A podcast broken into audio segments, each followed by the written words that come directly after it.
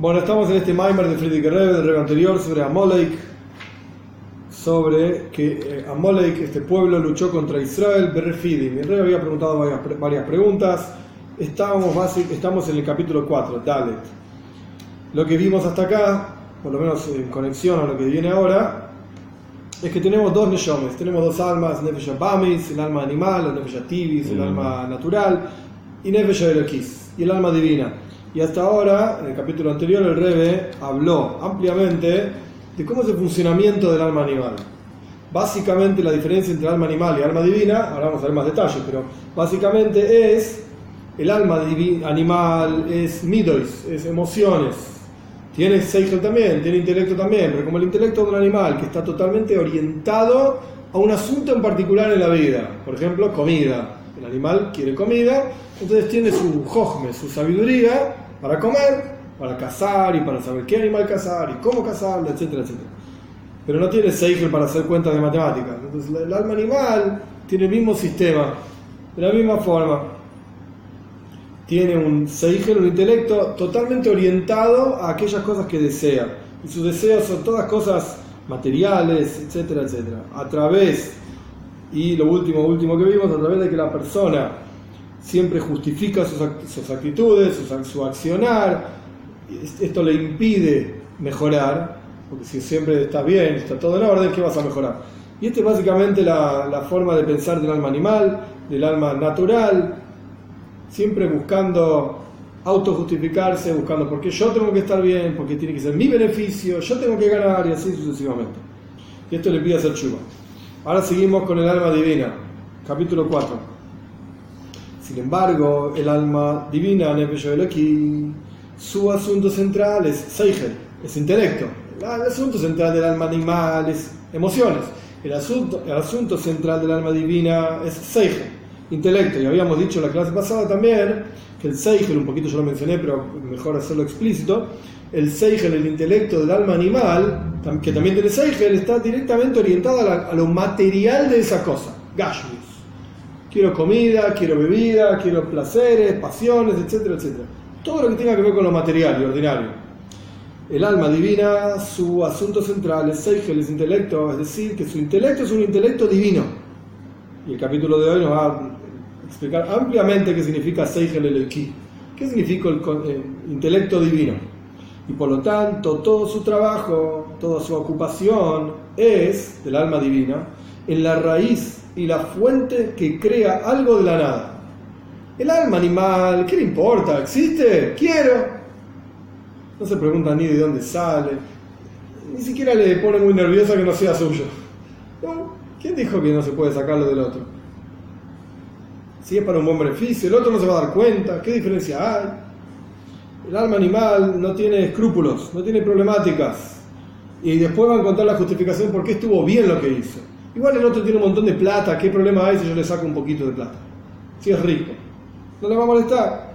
El alma divina, nada que ver. El alma divina se ocupa principalmente, su asunto es la raíz de cada cosa.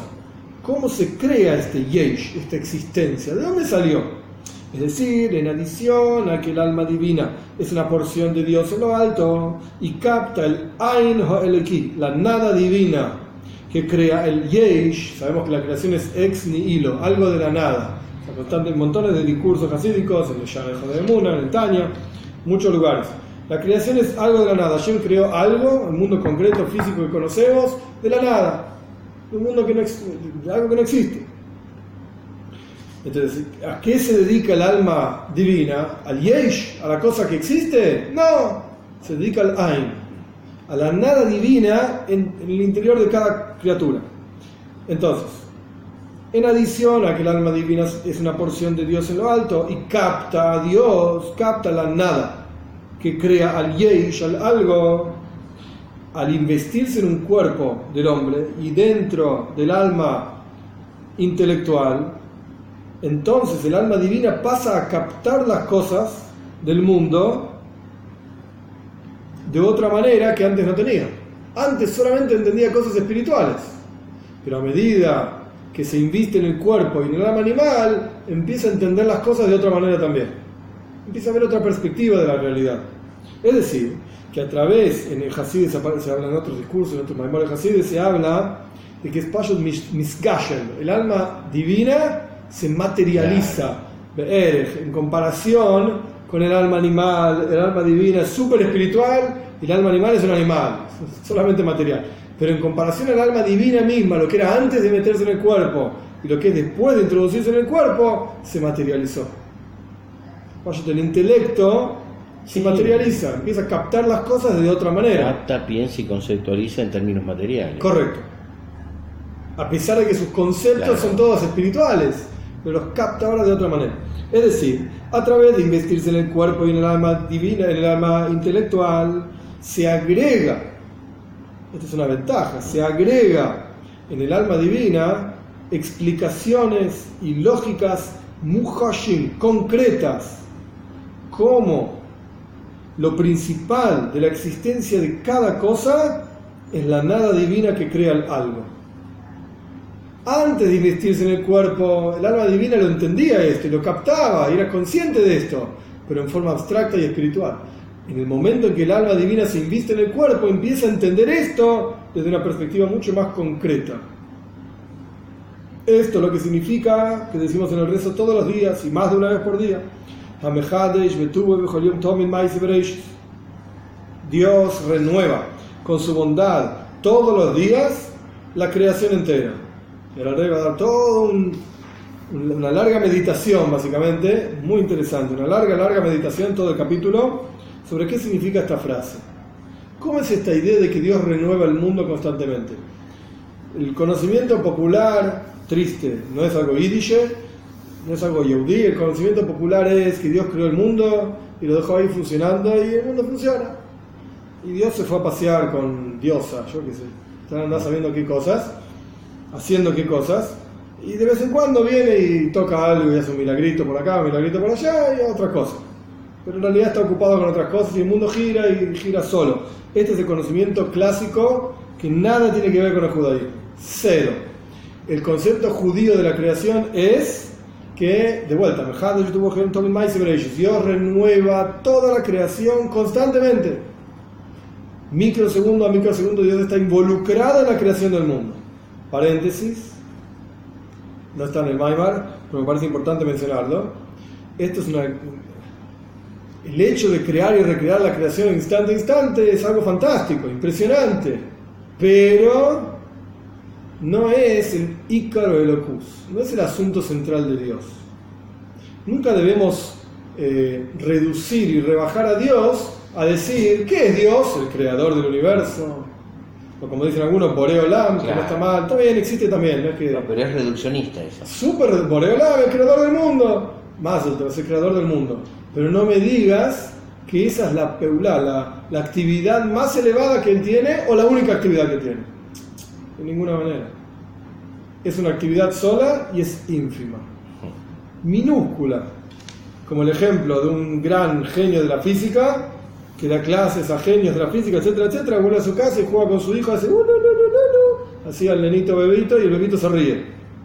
Y hay alguien, un estudiante, un tal de él, de física, un estudiante que lo escucha hacer al bebé y le dice, wow, qué jojme, qué sabiduría y qué capacidad de, de, explicación y qué capacidad tan grande. ¿Explicación de qué? No hizo nada mirá, vamos a la facultad y te voy a mostrar pizarrones y pizarrones de cuentas y, fórmulas y ahí vas a ver cuál es mi capacidad. Porque hice un jueguito con la manito al nene y el nene se rió, eso lo demuestra mi capacidad. Para Hashem, toda la creación de todo el universo es un jueguito. Como está traído, lo decimos en la también todos los días. Eh, Dios crea este mundo con una letra. La letra Hey. Para Hashem toda la creación y todo el universo es, no es más que una letra, hey. No le cuesta nada. Así como a mí no me cuesta decir una letra hey, la puedo decir diez mil veces y no se crea nada, Hashem crea todo el universo con una letra hey nada más. Esto es el mundo que para nosotros es todo, porque vivimos acá y nos importa y es nuestra realidad, etcétera, etcétera. Pero para él es insignificante. Entonces, volviendo acá, cerrando el paréntesis, ¿ok? El rey va a explicar cómo la creación Dios la renueva y constantemente, etcétera, pero nunca confundamos y pensemos que a pesar de que estos conceptos nos llevan a entender la grandeza de Dios, esa no es la grandeza verdadera de Dios. Ay, yo no sé cuál es. Imagina, tenés razón, yo qué sé cuál es. No lo entiendo yo tampoco. ¿Y quién dijo que la tenía que entender? Soy un ser humano finito y ayer es infinito. Pero sea como fuere, la creación del universo no es el asunto central de Dios. Es algún otro que no sé cuál es, pero es algún otro asunto. Ahora bien, vamos a la explicación de esta frase, que Dios renueva todos los días con su bondad la creación. Porque la creación de los mundos no es igual a la creación de un humano, de un trabajador que hace un utensilio. Por ejemplo, un orfebre que hace una copa de plata. El humano, el trabajador que hace el utensilio, a pesar de que construir ese utensilio viene por la fuerza del trabajador, por su capacidad, el tipo es un orfebre y es un artista y produce una copa de plata hermosa, pero después de que hizo ese, ese recipiente, el recipiente ya no necesita más al orfebre. Una vez que el orfebre dio el último golpecito, ya está armada la copa artesanal, etcétera, y es hermosa. La copa, cuando él retira sus manos de este objeto, el objeto continúa con la forma que él le dio no vuelve a ser un goylem, una, masa amorfa de plata, sino que continúa siendo un recipiente. Y a pesar de que después de que el recipiente fue hecho, queda la fuerza, este es algo muy lindo, que vale, que vale para pensar y para meditar antes del rezo durante el rezo, a pesar de que incluso después de que el humano, el trabajador, hizo el recipiente, hizo la copa, por ejemplo, quedó la fuerza del poyel, del que actuó en el nifal, en el objeto. ¿Qué pasa? Yo agarro una masa de plata y le empiezo a golpear con el martillo y no me va a salir nada, porque no soy orfebre. Para eso me voy a hacer una copa horrible. Y se lo das a un artista y te hace una obra de arte y es hermosa. Era la misma masa amorfa, el mismo, el mismo pedazo, trozo de plata, de metal plata, pero obviamente yo no soy capaz, no tengo esa capacidad, el otro tiene la capacidad y muestra algo hermoso. Entonces cuando esa copa, se el, orfebre retira sus manos de la copa, no es que la copa vuelve a ser algo horrible como era antes, sino que queda siendo hermoso, con la forma que le dio. Y el Magid de Mesrich, el segundo rey hasídico, David de Mesrich, solía reconocer en cada recipiente la esencia del que hizo ese recipiente. Él era capaz de ver, ah, este recipiente lo hizo tal, este recipiente lo hizo tal. El maíz es, acá el Rebe trae una nota. Las notas que hay en los discursos de estos últimos años del Rebe anterior son del Rebe. El Rebe trae una nota que el maíz es, que el Magid de Mesrich vio un recipiente y dijo, el que hizo esto era ciego de un ojo. Tal que así era, de un ojo. ¿Qué es lo que vio y cómo lo vio? El punto, no sé, el punto es, yo no soy de Mesrich tampoco, el punto es que en cada artículo se reconoce quién lo hizo. Si uno es capaz, si uno pudiese, yo no, pero me refiero a la idea es que si uno es capaz si uno pudiese ver, en cada artículo se reconoce quién lo hizo. autor y el estilo Entonces, el rey está como en el medio de una pregunta. Ahora yo voy a explicar algo que a mí me parece interesante, importante para tener en cuenta de lo que el rey está diciendo. También material para pensar. Por lo tanto, dado que queda algo de la fuerza del artista en el objeto que hizo, ese artista le, importa ese objeto y le duele cuando ese objeto sufre un daño, Dios libre y guarde. Porque son es la acción de sus propias manos y hay algo de su vida que está en ese, en ese objeto.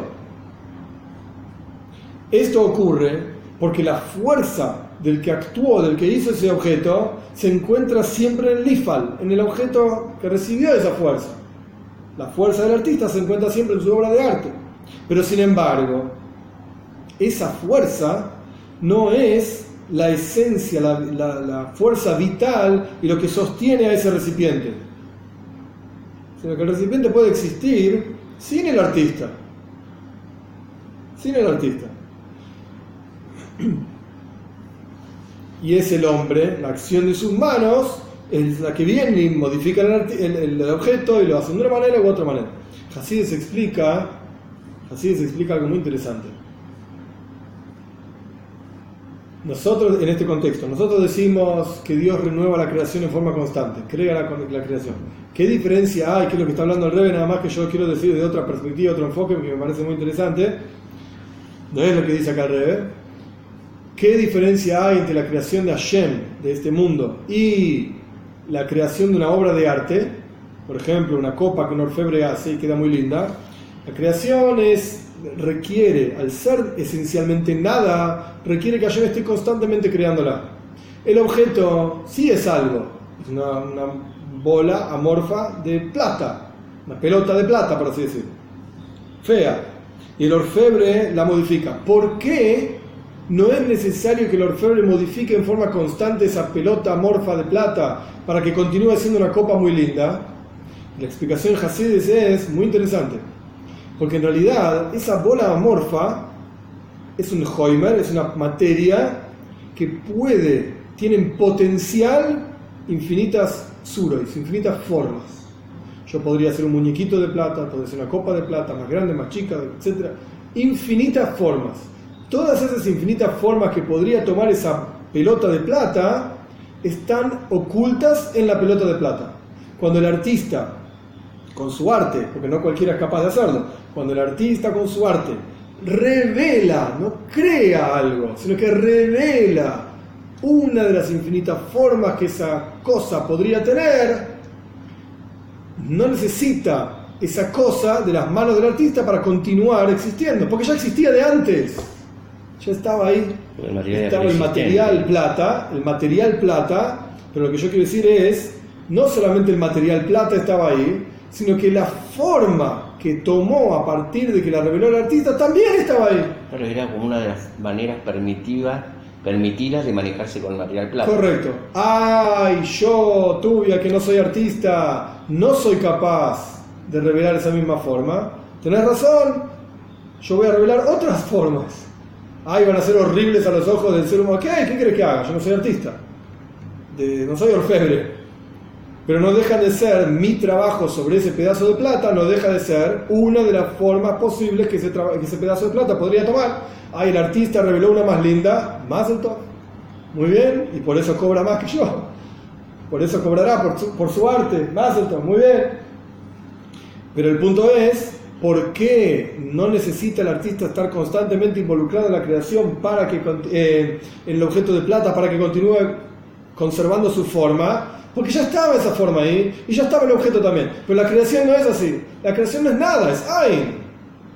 Para que nada se vuelva algo, se necesita que la fuerza de Hashem esté constantemente involucrada en la creación. Constantemente contrariando. A ese nada, a la naturaleza de la nada que es ser y trayendo desde la, nada, nada correcto. Que no es ser algo. Yo dije, la naturaleza de la nada es ser nada. Ahora Hashem transformó, transformó nada en algo pues el algo automáticamente tiende a volver a ser nada. Para transformar el, la nada en algo hace falta un esfuerzo infinito y constante. Correcto. Para transformar lo preexistente en algo hace falta un discreto y localizado esfuerzo. Correcto. Que de acuerdo a la jojma, la sabiduría de quien aplica ese esfuerzo discreto, pues va a salir más lindo el recibimiento, más feo. Pero no deja de ser una, una cosa puntual, específica. Continuando en el Maimar, entonces, volviendo, volviendo al Maimar, sí.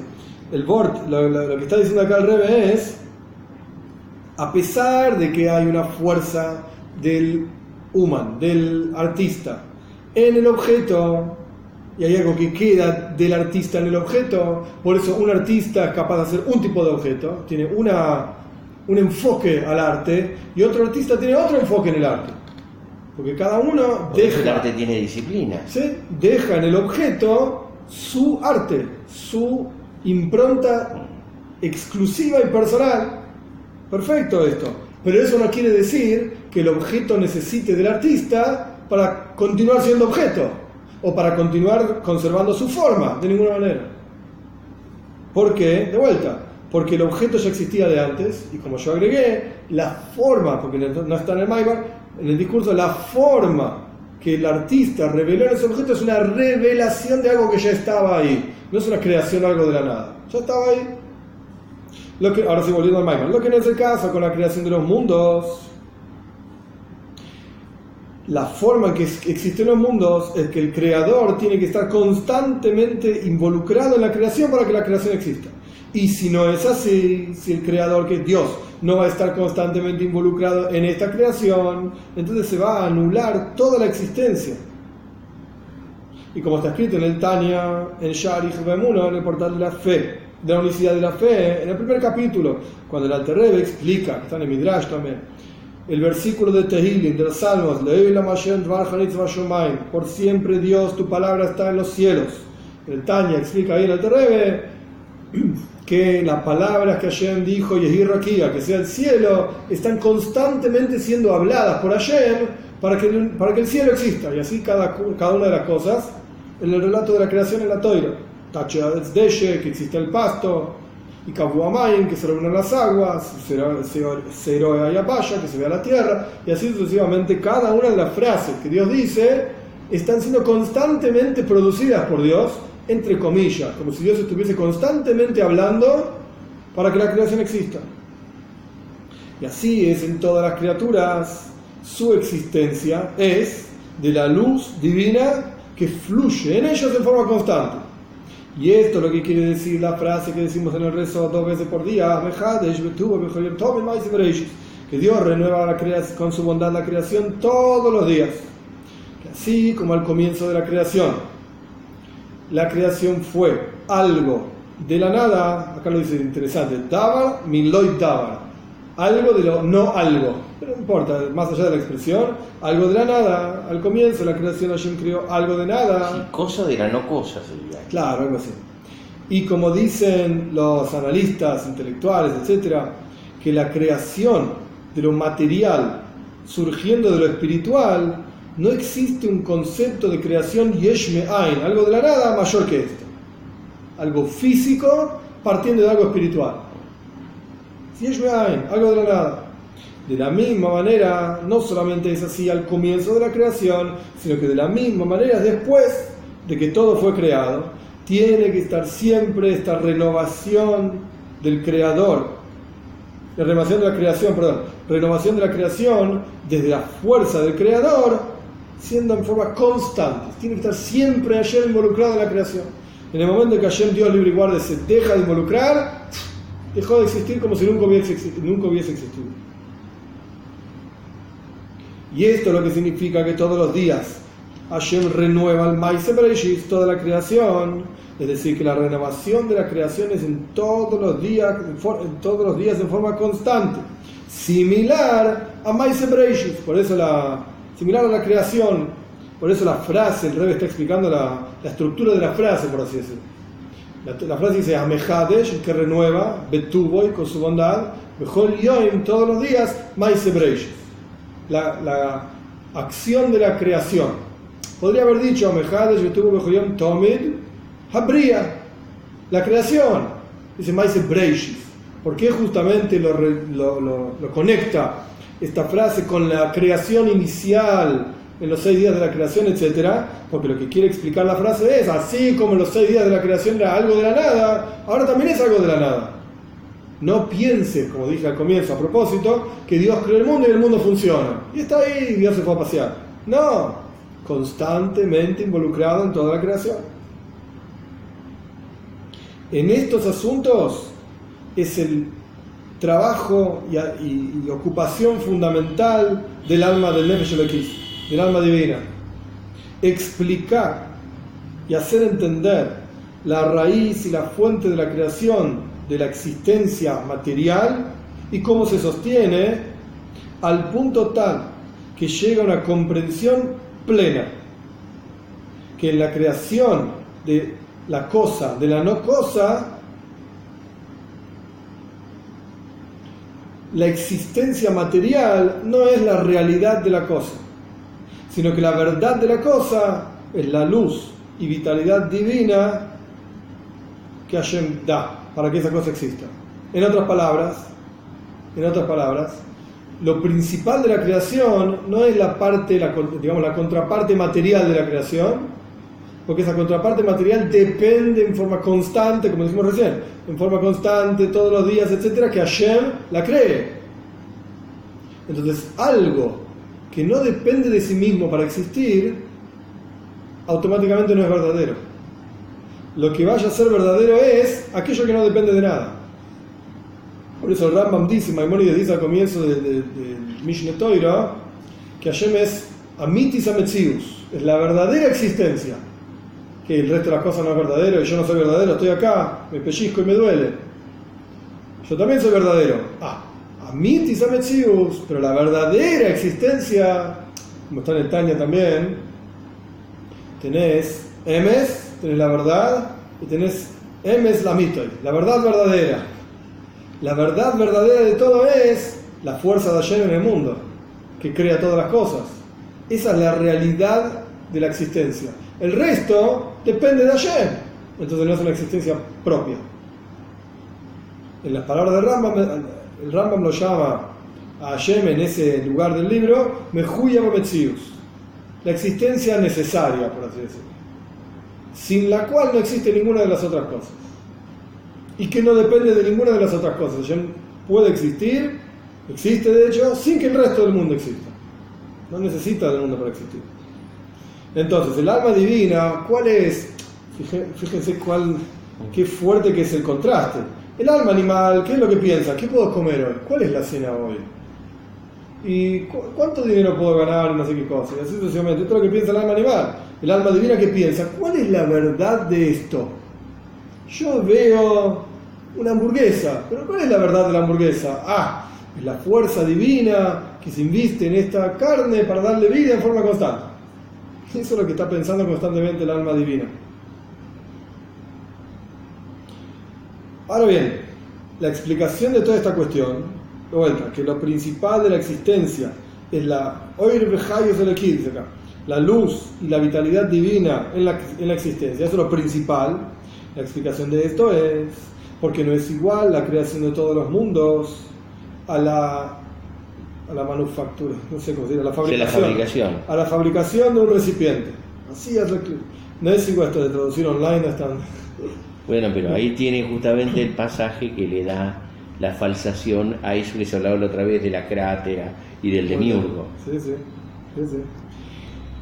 La explicación de esto es que no es igual la creación de los mundos con la fabricación de un recipiente. Cuando uno fabrica un recipiente, el, el, artista que lo hace, no está renovando, eso lo hablamos, no está renovando algo en la existencia esencial de esa cosa. Agarró un pedazo de plata y no está creando la plata. Y como ya dije también, no está creando ni siquiera la forma que esa plata tiene ahora, a partir de que él aplicó su trabajo y su fuerza, etcétera, etcétera. No lo está creando, lo está revelando. Como por ejemplo, cuando un, trabajador hace Eizekli, algún recipiente, algún utensilio, lo que sea, de un pedazo de metal o de un pedazo de madera que no tiene forma, Etzemahoimer, la esencia de la materia de la cual está haciendo su recipiente ya existía de antes. La, madera, el artista no la creó. El metal, el artista no lo creó. Y la actividad que está haciendo el artista es solamente que pone una forma en la materia. Sura en el Joimer. Una forma en la materia. Es decir, antes de que haga el recipiente ese recipiente no tenía una forma, por lo menos una forma agradable a los ojos, etc. No tenía forma.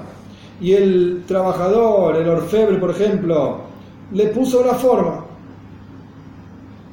Le puso una forma. ¿Estamos hasta acá? Sí. Y en realidad ni siquiera es esto. No es que le puso una forma. En realidad, incluso la actividad del orfebre, acá dice human, human es un trabajador cualquiera, pero para tomar el ejemplo, el febre, es solamente Shinno y Atsura, el cambio de la forma que tenía. Cambió una forma por la otra. Porque obviamente una madera, por más fea que sea, tiene forma de madera. Y un metal, por más feo y amorfo que sea, tiene forma de metal amorfo. Porque antes también, antes de que el, de que el, el orfebre, por ejemplo, haga el recipiente, el recipiente tenía una forma. Forma de madera, la forma de metal. Porque todo Hoimer, toda materia, sea cual fuere la materia, tiene algún tipo de tziur, algún tipo de forma limitado con un tamaño, por ejemplo, tiene puntas o circular, alguna forma tiene, no hay dudas. Y el trabajador, el orfebre, por ejemplo, lo que hace es, un que, hace el recipiente, lo único que hace es cambiar una forma por la otra. Al principio era un Hoimer, era una materia con una forma, en forma de Goylem. Goylem quiere decir amorfa. Y a través de la actividad del trabajador, lo que hizo fue cambiar esa forma de Goylem a una forma que tiene una utilidad, como por ejemplo un recipiente que recibe agua o algo por el estilo. Antes era algo inútil, ahora es algo útil. ¿A través de que se, de qué se transformó en algo útil? A través de que el orfebre le dio una forma útil. Pero el cuerpo y la esencia misma del Hoimer, de la materia, de la materia misma, el, el orfebre no renueva nada. No hay nada nuevo ahí. Lo que no es el caso con la creación de los mundos. Los mundos son creados algo de la nada, una cosa de una no cosa que la, la cosa que es creada es algo material, físico, concreto, y el mehave, el que crea, es ruhni, es espiritual. Y la cosa creada no estaba incluida antes dentro del creador, porque el creador es espiritual. ¿Y qué, qué vas a decir? ¿Que este, esta mesa estaba dentro de Dios y después salió de Dios? El Gashmi, lo material, no está incluido en lo Ruhni, en lo espiritual. Porque si vamos a decir que lo material estaba incluido dentro de lo espiritual, entonces no es algo de la nada, es solamente una revelación de algo preexistente. Y la creación de lo material desde lo espiritual, ya dijimos que es algo de la nada. Por lo tanto, incluso el Ramban, Nachmanides, dice al comienzo, su la toira, en su comentario de la toira, que la palabra bria, Breshis para Elohim, al comienzo, no sé cuál fue la traducción exacta, que ahora no viene al caso, al comienzo de la creación, de la creación Breshis para, Dios crea, la palabra bria para significa únicamente y exclusivamente yesh ain, algo de la nada. El verbo libroi es cuando uno crea algo de la nada. Yo no puedo decir que yo creo una mesa yo puedo decir que yo armé una mesa, que yo hice una mesa, que yo, qué sé yo. Le di forma a un montón de madera para hacer una mesa, que yo creé una mesa. El Ramban dice no, de ninguna manera. El Ramban no habla de mesas, habla del, del verbo mismo para, pero el concepto de bría es algo de la nada. A eso se aplica específicamente. Es la traducción de la palabra bría, algo de la nada. Creación, algo de la nada. Entonces, lo material no puede estar incluido dentro de lo, espiritual, porque en ese caso entonces no sería algo de la nada, sería algo de algo, yesh me yesh. Por lo tanto, la creación es Beishachus, es nueva, es renovada en forma constante. Es decir, lo material de los mundos no estaba incluido en lo espiritual y es renovado en cada momento y en cada instante. Este es el capítulo 4. Kitsu, resumen. Continuamos explicando que el alma divina, su asunto central es Seichel Eleki, es intelecto divino, y su ocupación es en la raíz que crea las cosas concretas y materiales que conocemos, el el mundo concreto que conocemos. De esto se ocupa el alma divina. Y explicamos que la creación de algo de la nada tiene que ser en forma constante y no es como un clip, como un recipiente cuya existencia no depende del orfebre o del trabajador. Y explicamos que el trabajador solamente cambia la forma que tiene esa cosa, pero la creación de la, del universo es algo de la nada. No es el cambio de algo ni la revelación de algo, sino que es algo de la nada. Hey. Sin embargo, dado todo esto, tenemos que entender, porque está escrito en el Etzheim, Etzheim es un libro de Kabbalah de la Rizal, que en realidad la Rita no escribió nada, sus talmidim, sus estudiantes escribieron, el Etzheim lo escribe el Chaim Vital. Ahí dice que el Oren Soy, la luz infinita de Hashem, estas son palabras difíciles de traducir, Shir Beatzme Bekoyach midió En realidad no está escrito así que y literal en el Etzhaim, pero el concepto es así. Midió en sí mismo, en potencial, todo lo que iba a existir en la práctica. Como quien piensa en una casa, cuando uno tiene esa casa, la imagen de la casa en la cabeza, uno piensa en todos los asuntos que esa casa involucra, los pisos, las paredes, las ventanas, los vidrios, la pintura, todo, todo, todo, todo, en potencial, porque está dentro de la cabeza de la persona. Cuando la persona en la práctica va y compra el terreno y construye, etcétera, etcétera, se, se transforma en algo práctico y concreto, uno puede entrar en esa casa y vivir. Pero antes de eso hay una medición en potencial en el, cerebro, por así decir, de todos los detalles que esa casa lleva involucrada. Lo mismo ocurre con ayer. En los Farim, en los libros de Kabbalah dice, en el comienzo en general está todo este tema, que ayer midió en sí mismo, en potencial, todo lo que iba a existir en la práctica, en la práctica concreta. Es decir, que todos los mundos y todas las criaturas estaban efectivamente incluidas al principio en el pensamiento primordial de Dios. Recién dijimos que lo material no está incluido en lo espiritual, pero ahora estamos preguntando contra este concepto, hey, momento, lo material sí está incluido en todo lo espiritual, porque fue pensado con este pensamiento primordial de ayer. Y por eso el versículo dice, que Hashem llama y conoce a todas las generaciones de entrada. Desde el comienzo, incluso antes de que exista la creación de la práctica, Hashem ya tenía planeado que aquí iba a haber una cantidad de gente sentada estudiando esto. Ya existía todo esto entonces.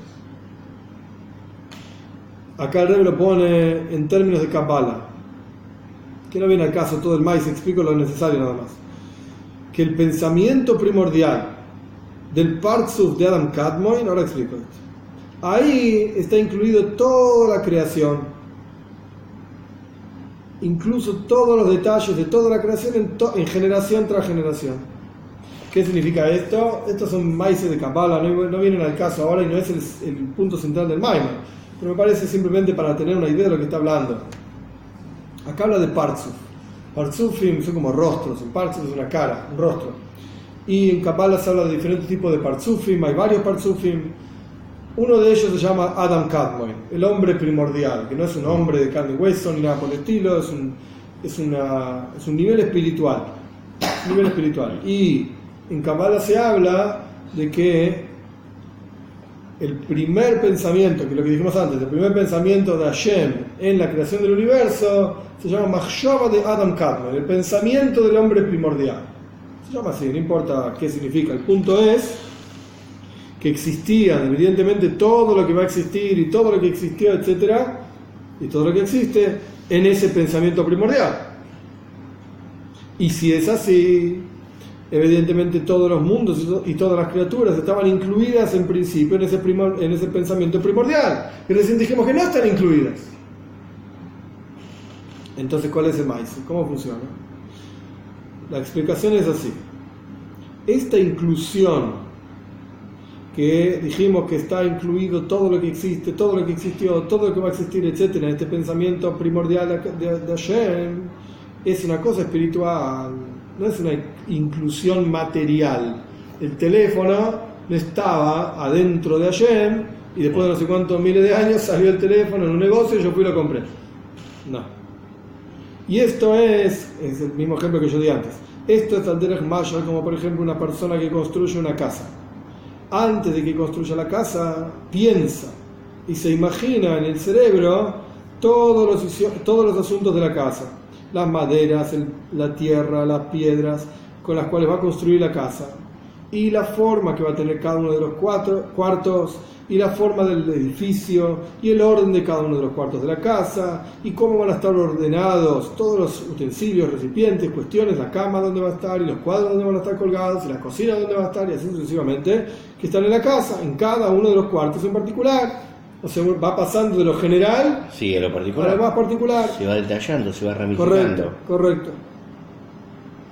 A pesar de que todo esto en la persona está Metsuyar, está dibujado, por así decirlo, tiene su forma y ordenado con un orden adecuado, como si la persona lo pudiese, lo pudiese ver en la práctica concreta. Las personas cierran los ojos y ve la casa y ve dónde está la cuchara y dónde está la olla, y dónde está la cocina, dónde está la cama. Sin embargo, esto no son piedras y polvo y tierra y maderas, etcétera, con las cuales se va a construir la casa, o los utensilios y recipientes de la casa. Está todo en su cerebro, no es real. Podríamos decir que está en lo potencial y en Totalmente. Totalmente. Y como si tuviera una presencia espiritual y potencial. Sí, el punto, correcto, 100%. El punto que el Rebe quiere enfatizar es, no hay un ladrillo dentro de mi cabeza. No, claro es algo espiritual, porque antes lo que dijimos es que lo material no puede estar dentro de lo espiritual, no está. Entonces la creación es algo de la nada, perfecto. Pero después el revés preguntó contra esto y dijo, pará, sí está. ¿Por qué? ¿Cómo sabes que sí está? Porque ayer le mostró todas las generaciones a Adam Arishon, el primer hombre, y el pensamiento primordial de este, qué qué sé yo, qué sé cuánto. Entonces sí está. Responde el rebe, no, está en forma espiritual. Es como que yo pienso en un ladrillo, tengo ese ladrillo dentro de la cabeza. Pero no es concreto, no es eh, material ese ladrillo. Es el concepto de ladrillo, la idea de ladrillo, por decirlo así. No, pero uno puede cerrar los ojos y ver ese ladrillo. Claro.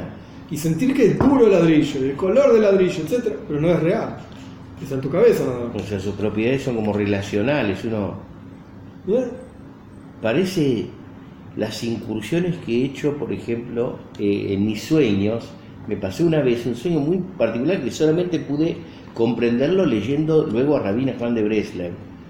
Soñaba que estaba con un avión, un avión biplano, en la zona de Calais, en Francia, cerca del Canal de la Mancha, y veía los acantilados que separaban Francia de Inglaterra y el agua. Y yo decía, estoy volando, y yo soy una persona mía, pero no puedo volar nunca. Segunda cuestión, estoy volando un avión de la Primera Guerra Mundial y yo nací en 1962. Imposible de toda imposibilidad. Así que, ¿qué voy a hacer? Voy a divertirme, voy a barrenar, agarro el avión, muevo algo, no sé qué, y empiezo. Mm", y me caigo sobre uno de los acantilados y pude sentir como se me desgarraba la piel con un dolor muy parecido al que hoy siento en la pierna y la herida. Usted sabe que el dolor lo sentí en lo virtual, y detallo esto, porque era un dolor como si dijéramos espiritual, que preanunciaba el dolor material que sentiría como 30 años después. Oye, ¿Qué es la presencia del espiritual, cómo puede tener y retener las propiedades, la dureza del ladrillo, su volumen, su pesantez, etcétera? Todo esto es solamente que el intelecto está pensando en estas cosas que existen pero incluidas en el pensamiento espiritualmente solamente, o de forma espiritual solamente. De la misma manera, todo lo que está escrito, de la misma manera es como está, es, lo que está escrito en el Etzhaim, en este Sefer de la Lisa de Kabbalah, que Dios midió en sí mismo en potencial todo lo que iba a existir en la práctica después. Esta medición, Shiur en hebreo es medición, Hashara es como que uno mide, claro. uno mide esta medición es el pensamiento primordial de este nivel que se llama Adam Katman, que no importa, que ahí surgieron todos los mundos y todas las criaturas en el pensamiento de ayer. Sin embargo, este surgimiento es algo espiritual solamente, es decir, la parte espiritual, o mejor dicho, la contraparte espiritual de todos los mundos y todas las criaturas pero la parte material de los mundos y su existencia concreta material de carne y hueso, de madera, etc., es ishachus, es solamente renovada, es renovar algo de la nada. Porque de vuelta, lo material es incomparable con lo espiritual, entonces no es que uno surge del otro ya estaba ahí, no, no, no, no, es algo de la nada, estaba en forma espiritual nada más, es como que yo diga, yo tengo el ladrillo en la cabeza, lo pensé, lo veo, lo siento, etcétera, etcétera, yo digo la palabra ladrillo y ¡pum! aparece acá en la mesa un ladrillo. ¿Dónde estaba ese ladrillo? Ah, no, estaba incluido en mi cabeza. ¿Qué cabeza? Si en mi cabeza no entra un ladrillo. Entonces no es que lo material del ladrillo estaba en mi cabeza. Lo espiritual del ladrillo efectivamente sí estaba en la cabeza. Pero lo material no. O sea, creación hay, algo de la nada. Y es sabido que toda cosa que se renueva, la regla, digamos, lógica de algo nuevo, para que esto continúe existiendo, esa cosa nueva, estafel, es secundaria y anulada a quien la renueva. Esto es como. En Hasid se trae el ejemplo de una piedra. Cuando uno tira una piedra un lugar, y en la física se explica que hay una fuerza, un vector, ¿sí? una fuerza involucrada contra esa piedra para que venza la, gravedad, y la piedra huele. La piedra huele. Pero para que la piedra huele, cuando, incluso para que la piedra huele, tiene que haber una fuerza aplicada sobre la piedra. Pero incluso cuando la piedra está volando porque ya tiene la fuerza involucrada sobre ella, no se transforma en una piedra voladora. La piedra no vuela por sí sola. La piedra, su naturaleza es estar sobre la tierra. Uno toma la piedra y la tira, y ahora la piedra empieza a volar. No se transformó en una piedra voladora. Lo mismo pasa con la creación. El universo entero no existe. Hashem existe. Y Hashem hace que el mundo exista. Ok, Hashem creó el mundo y está acá. Pero, no, se transformó en un mundo, existente. Claro, el mundo no se transformó. En un mundo, oh. mundo existente material. En sí mismo, independiente de oh, su creador. El mundo no se, no se, transformó en algo existente, existente por sí mismo, en, cosa, en forma material, independiente de Hashem. No. Mientras Hashem lo cree, en el ejemplo, mientras el vector esté aplicado, la fuerza esté aplicada sobre la piedra y esa fuerza supere la fuerza de la gravedad, pues la piedra va a volar. Pero no porque la piedra esencialmente vuela. No, porque hay una fuerza sobre ella, porque hay una, llevándolo al ejemplo, a la cuestión, porque Hashem está creando el mundo, por eso es que el mundo existe. Y esto de vuelta vuelve a lo que dijimos antes, a Mejadesh, Betubo, Bejorion, Hashem renueva el mundo todos los días, en forma constante, con su bondad. Y esto es lo que el rey está diciendo acá, que es sabido que toda cosa nueva, no nueva en el sentido que yo diseñé una ropa nueva y se vende. No estamos hablando de esto, estamos hablando de una creación nueva para que la creación nueva continúe existiendo, esa creación requiere en forma constante de la fuerza del creador que la haga, que le haga existir. Mm. Porque toda existencia de algo nuevo surge del Mejadesh, del que renueva, de Y cuando se, se retira la fuerza del que renueva la cosa, se anula totalmente la existencia de esa cosa. Es como el ejemplo de, que usted diga una vez en el Tania, eh, hablando sobre el Tania, del hablante. El hablante está venciendo el silencio. Sí. está constantemente hablando. Mientras habla, trae la existencia de la creación. Donde se calla, se acabó la existencia y es como si no hubiera sido. Así, como cuando se dejó de hablar, el silencio anterior al inicio de las palabras es igual al silencio posterior. Sí, totalmente. Y vamos a entender esto con un ejemplo. El ejemplo es el que yo di antes. Adelante, ¿qué va a hacer? Vamos a entender esto con un ejemplo. tirando una piedra, el, acto de tirar una piedra. La piedra es una cosa pesada y la naturaleza de la piedra es descender desde arriba hacia abajo. Y para eso no es necesario ninguna pegula, ninguna actividad. Dejar la piedra donde está y la piedra se va a quedar, entre comillas, pegada a la tierra. No se va a mover. Pero cuando se tira esta piedra de abajo hacia arriba, esto es lo contrario a la naturaleza de la piedra y esa fuerza contraria a su naturaleza viene porque hay alguien que tiró la piedra. Esa fuerza de quien tiró la piedra rodea, por así decir, a la piedra desde todos sus lados y la eleva y la carga hacia arriba. Ese andar de la piedra se llama ishachus, se llama una novedad totalmente novedosa en la piedra. La piedra no se mueve y viene por la fuerza de quien tiró la piedra cuando se consume la fuerza de quien tiró la piedra, la piedra vuelve a descender, como es su naturaleza, que desciende desde arriba hacia abajo. Paréntesis, esto no tiene nada que ver, si bien yo lo mencioné, pero no tiene nada que ver con la fuerza de gravedad en sí. Y yo lo mencioné muchas veces también y yo lo puse, lo puse en el Tania, ahí en el Shalijo de Muna. La ciencia plantea un modelo para entender la realidad el modelo que la ciencia plantea y funciona muy bien, por lo menos siempre y cuando estemos en la Tierra, si vos salís de la Tierra ya no funciona más, las leyes de Newton. Fuerza de gravedad, perfecto, funciona muy bien. Entonces la piedra, ¿por qué está apoyada en el piso? ¿Y por qué cuando la tiras para arriba baja? Porque la Tierra ejerce una fuerza de atracción. Ok, está todo muy bien, es un modelo. Y está perfecto para hacer cuentas, para saber si vos tiras una piedrita del quinto piso, con qué velocidad va a llegar abajo y qué impacto va a tener, etcétera, etcétera. Muy bien. El modelo que está diciendo acá el Rebe, el Friedrich Rebe, el Rebe anterior, es otro modelo. Es otro modelo que a los efectos científicos es una burrada. No sirve. A ver, ¿cómo haces una cuenta de qué impacto va a tener una piedra tirada del quinto piso frente al impacto que esa piedra tiene tirada desde el décimo piso? No hay forma de hacer cuenta con este modelo. No tiene ninguna fórmula. No tiene ninguna constante, ni la aceleración de la Tierra. No está. ¿Para qué sirve este modelo? Este modelo es una descripción concreta de la realidad, porque al fin y al cabo la realidad es esta, que la piedra está en el piso.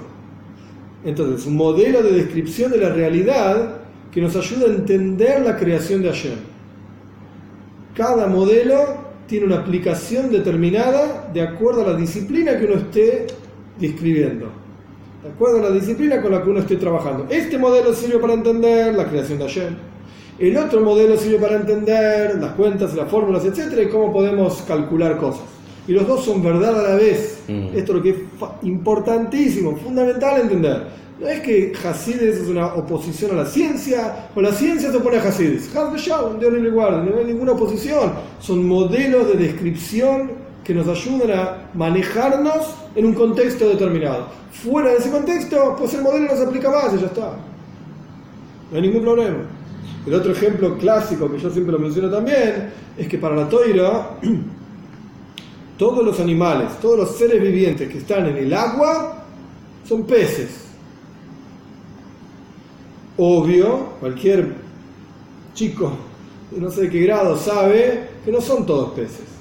Hay mamíferos, hay moluscos, hay crustáceos, hay peces, hay de todo. Vertebrados, invertebrados, hay de todo en el mar, en el agua, etc.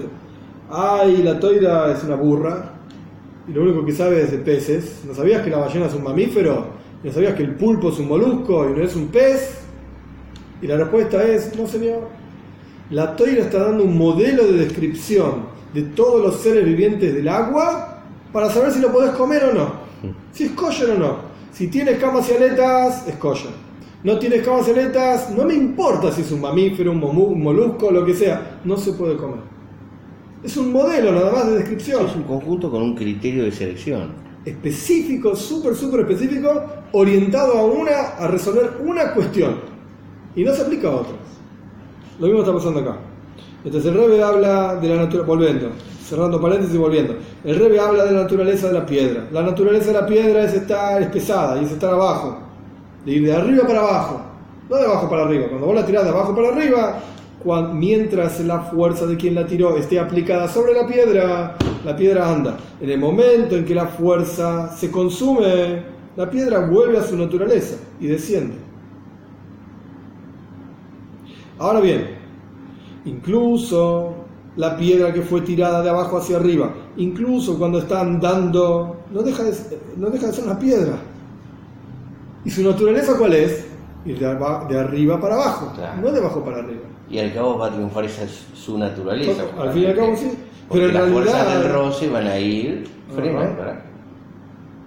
En realidad, ¿acaso no es verdad que la, la piedra está andando? Acá dice, la piedra está andando con su propia fuerza. ¿Acaso no es así? No, en la práctica no. La piedra no está andando con su propia fuerza, sino que la piedra está andando con la fuerza de alguien que la tiró y que la hizo andar. Y esa fuerza hizo de vuelta andar a la piedra y la elevó de abajo hacia arriba, a pesar de ser una piedra. He aquí entonces que el que renueva tiene que estar constantemente involucrando su fuerza en aquella cosa renovada.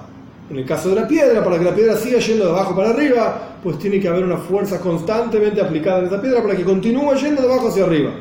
Si no, la piedra no va a seguir yendo de abajo hacia arriba.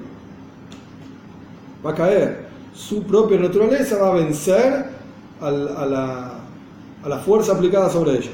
De la misma manera, vamos a entenderlo en la creación de los mundos. Toda la existencia del mundo es la nada divina que crea al yesh, al algo similar a la- al andar de la piedra, como mencionamos. Y esto es lo que quiere decir esto es lo que quiere decir que Hashem está siempre con su bondad, renovando toda la creación, Tommy, siempre, en cada instante, en cada momento. El algo, la, existencia entera es- está siendo renovada desde su fuente, que es la nada divina.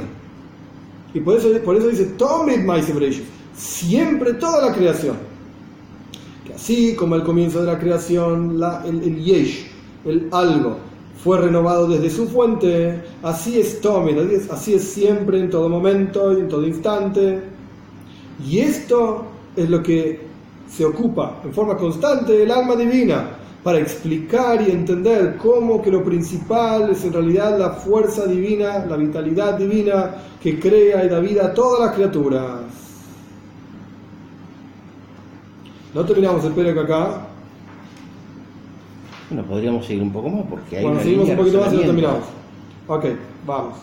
Estamos lanzados como la Sí. piedra. Y esto es lo que significa que dijimos al comienzo, dos prakim atrás, dos capítulos atrás.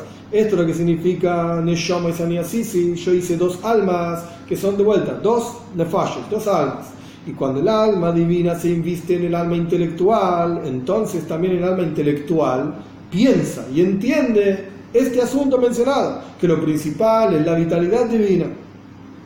Porque está escrito, de mi carne voy a observar a Hashem, así dijo Iob, que el hombre de su carne puede ver y entender el ocus, la presencia de Hashem en el mundo, tanto en sí mismo como en el mundo, cuando uno se observa a sí mismo. Porque el hombre está compuesto de cuerpo y alma. Y a pesar de que no conocemos y no entendemos la esencia del alma, ¿qué es? Sin embargo, sabemos que es lo principal en la vida. Porque todas las fuerzas y todos los sentidos vienen de la Neshama, del alma, del Nefesh. Y la, la la- la prueba de esto es que cuando sale el alma del cuerpo, el cuerpo se queda como una piedra inanimada. A pesar de que tiene todos los miembros y están todos plenos, como cuando estaba vivo, sin embargo, no ve y no escucha, etc. Está muerto. Entonces, esta es la prueba de que lo principal es la Neshome, el alma divina que tiene en su interior. que Quiere decir, no divina en contraposición al alma animal. El alma que tiene en su interior, eso es lo principal. Lo que le da vida. De la misma manera es en el mundo, lo principal es la vitalidad divina, que da vida al mundo y a todas las criaturas. Y como está escrito, dicen nuestros sabios, Man Neshome, ¿cómo es el alma? llena al cuerpo. De la misma manera, Kadosh Baruch Hashem, Dios, llena al mundo. Y por lo tanto, el hombre se llama Oilom Katon. El hombre se llama un pequeño mundo. Es el microcosmo. Claro. Y el mundo es un Guf es un gran cuerpo. Cuando meditamos en este asunto, o sea, pensamos detenidamente en este asunto, entonces la persona genera en su interior un deseo y una voluntad muy grande de acercarse a Locus, acercarse a Hashem, a través de observar Torah y Mitzvot en la práctica. Porque entendemos que lo principal es Hashem y lo tenemos a disposición a través de estudiar Torah, a través de cumplir una mitzvah. Pero para que esto funcione, para que despierte algo en el corazón, hay que meditar, hay que pensar. Kitsur, ahí sí terminamos el capítulo. Kitsur, resumen. Informamos o dijimos que este asunto que aparece en los libros de Kabbalah, que Dios midió en sí mismo todo lo que iba a existir en el futuro, es solamente en forma espiritual. Y dijimos que la cosa creada, toda su existencia es el creador dándole fuerza. Y dimos el ejemplo de tirar una piedra desde abajo hacia arriba, y por lo tanto tiene que existir este concepto de Amehadesh Bechol Tomik, que Dios renueva todos los días de forma constante la creación. Y continuamos explicando que hay una investidura, se inviste el alma divina en el alma intelectual, de manera tal que el alma intelectual, que es un intermediario entre el alma divina y el alma animal, esto lo vamos a ex- explicar en la clase que viene si les quieren en detalle, de manera tal que el alma intelectual entienda este asunto, porque podemos ver de nuestra propia vida carne, que lo principal es la presencia de Hashem, la el, en el cuerpo. Entonces el alma intelectual entiende esto y se lo puede explicar al alma animal. Che, vos estás vivo porque Dios está en tu interior. Si, vos, si no estarías muerto. ¿Qué diferencia hay entre vos y un muerto? A partir de que la persona medita en esto, ahí la persona va a querer acercarse a lo que es la verdadera existencia, que es Hashem. ¿Qué te vas a quedar con lo secundario? ¿Vas a dejar lo primario de lado? Te vas a quedar con lo primario.